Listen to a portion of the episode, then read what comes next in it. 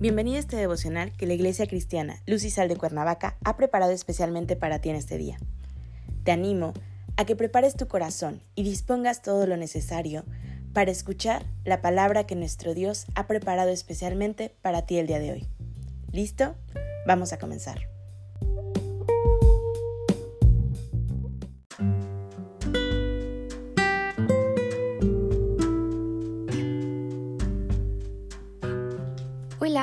Seguimos en la serie La vida eterna.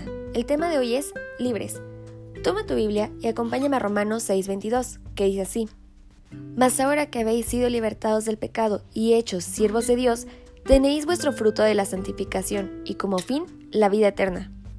Cuando tratamos de entender algo sobre la libertad, los problemas que plantea acerca de si somos o no libres, en qué medida, sobre qué cosas y en qué circunstancias a lo largo de la historia los hombres nos hemos remitido, por ejemplo, a los oráculos religiosos, a las doctrinas teológicas, a las prácticas jurídicas, a los contextos políticos, etc.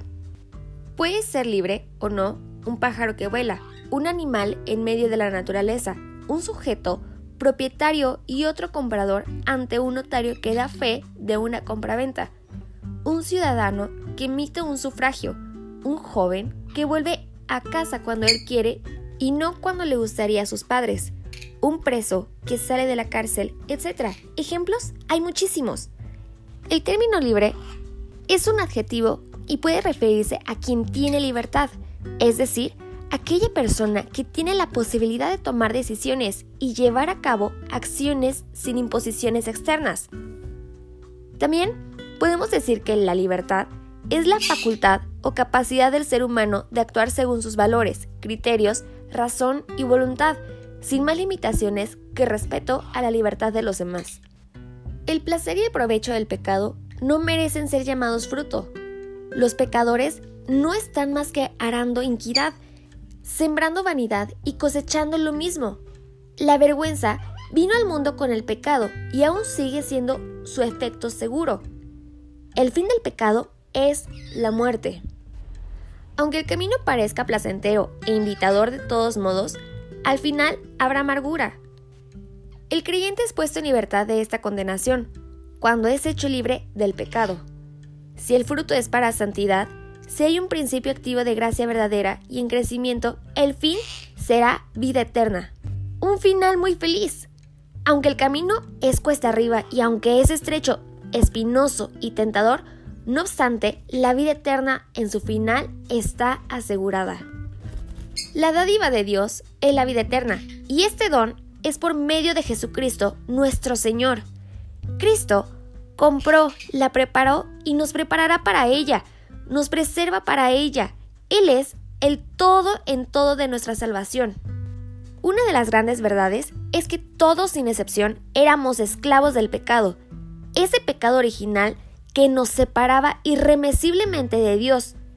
Jesús, tomando forma de siervo, vino a liberarnos pagando el precio para que nosotros fuésemos liberados y así pasar a ser siervos de Dios. La diferencia, la paga de pecado es muerte, mas la dádiva de Dios es vida eterna en Cristo Jesús. ¡Qué gloriosa consecuencia! Muchos de los que ya hemos sido libertados aceptando ese pago, es decir, reconociendo a Jesucristo como nuestro Salvador, pasamos al servicio de Dios. ¿Realmente lo estamos haciendo? Una buena pregunta a contestar en la intimidad y con sinceridad.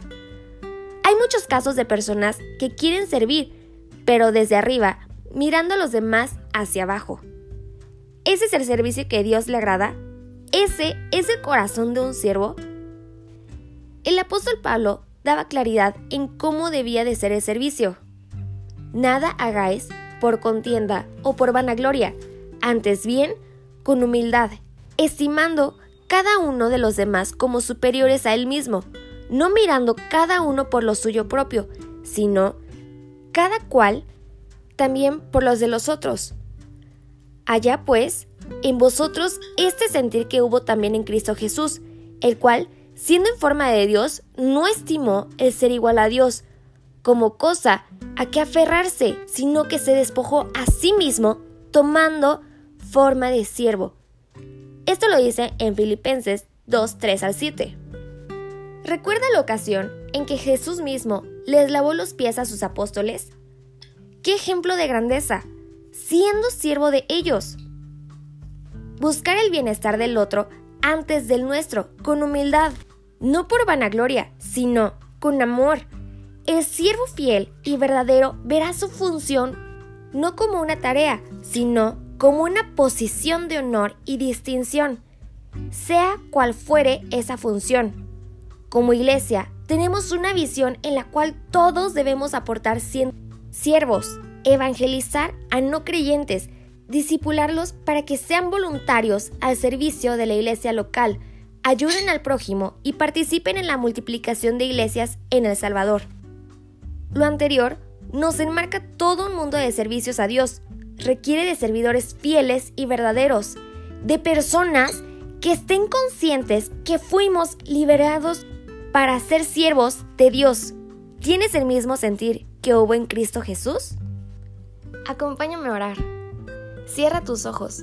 Gracias Señor por este día. Gracias Padre bendito por tus obras, por tus enseñanzas, porque cada día tú hablas a nuestras vidas.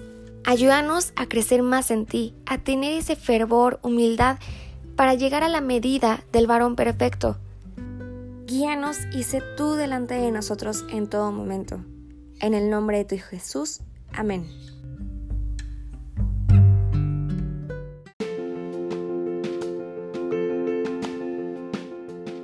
Ha sido un placer compartir la palabra contigo el día de hoy. Te animo a que no te pierdas ni un solo devocional de esta serie. Te espero aquí el día de mañana. Y recuerda, conecta con Dios.